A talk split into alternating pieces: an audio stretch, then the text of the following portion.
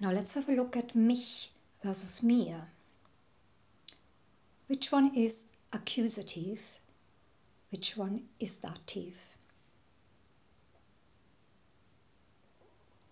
Mich is accusative, only implying me, and mir is dative, implying to me.